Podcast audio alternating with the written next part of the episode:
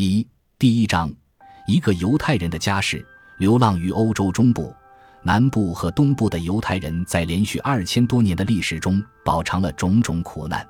自从公元前六世纪以色列王国和犹太人的神殿被破坏以后，犹太人就陆陆续续地流落到中亚、西南亚、北非和欧洲。他们像种子一样散布在世界各地。以不同程度和不同形式定居在异民族中间，在世代相传的漫长生活中，他们除了保留着自己的宗教信仰、语言文字和特殊的生活习俗以外，还对各民族的文化事业的发展做出了不可低估的贡献。在近一百年的人类历史上，至少有三个犹太人对人类的发展做出了划时代的贡献。这三个人就是马克思、爱因斯坦和弗洛伊德。据弗洛伊德在他的自传中所说：“我的父母都是犹太人，我自己至今也还是一个犹太人。我有理由相信，我父亲的家族在莱茵河、科隆一带定居已经相当长久了。但是十四、五世纪中，犹太人受到迫害，他们才向东逃走；而在十九世纪中叶，他们又从立陶宛经加里西亚而迁回到德属奥地利。”犹太裔血统对于弗洛伊德今后的成长产生了很大的影响，这不仅是指犹太人的语言、思维习惯和生活方式，而且更重要的是，定居于欧洲各地的犹太人在漫长的岁月中所遭受的侮辱和歧视，给弗洛伊德提供了无形的强大精神力量，激励着他奋发图强的和专心致志的从事对人类精神活动的科学分析事业。更确切地说，悬置德文 “epoch” 的意义，德国胡塞尔的用语，主张把持使弗洛伊德成为一个伟大的心理学家的重要因素。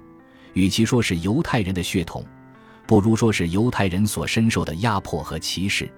弗洛伊德曾说：“我经常地感受到自己已经继承了我们的先辈为保卫他们的神殿所具备的那种蔑视一切的全部激情，因而。”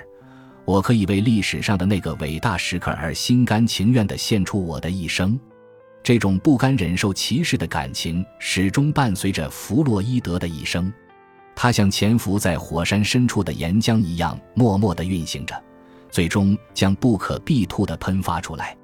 弗洛伊德愤慨地说：“我永远不能理解为什么我得为我的祖先而感到羞耻，或如一般人所说的那样为自己的民族感到羞耻。”于是，我义无反顾地采取了昂然不接受的态度，并始终都不为此后悔。弗洛伊德的童年时代以致他的整个一生，就是在民族歧视和民族压迫的环境中度过的。弗洛伊德的曾祖父叫埃弗莱姆，而他的祖父叫斯洛莫。他的祖父在弗洛伊德出生前夕，即1856年2月离开了人世，所以当弗洛伊德出生时。作为对他的祖父的纪念，他的犹太名字也叫斯洛莫。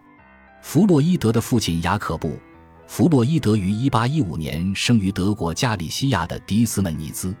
雅可布是毛织品商人，但他手中只拥有微薄的资本。1855年，四十岁的雅可布·弗洛伊德同比他小二十岁的犹太姑娘阿美丽那丹森结婚。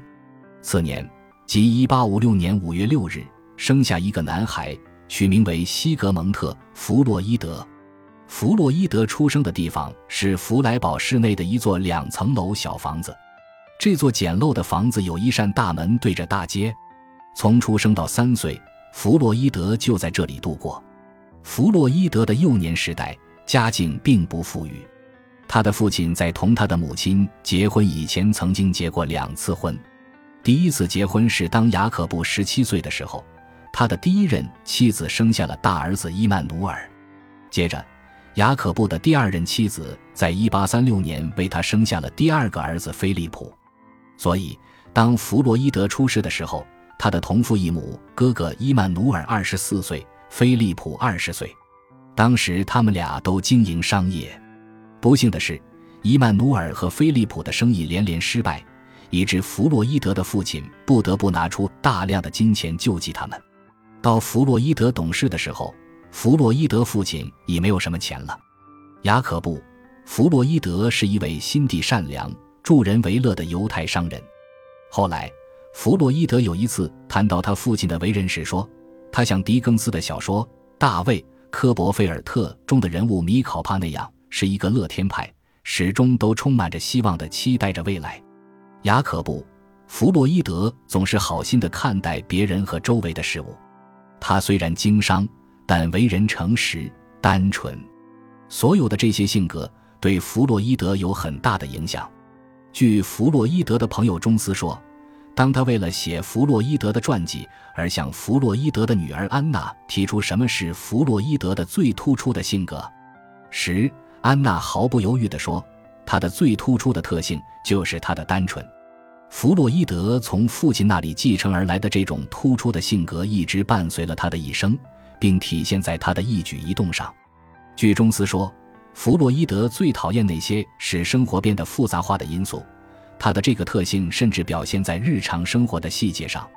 比方说，他一共只有三套衣服、三双鞋子、三套内衣，就是外出度长假。他的行李也往往简单到不能再简单的程度。感谢您的收听，本集已经播讲完毕。喜欢请订阅专辑，关注主播主页，更多精彩内容等着你。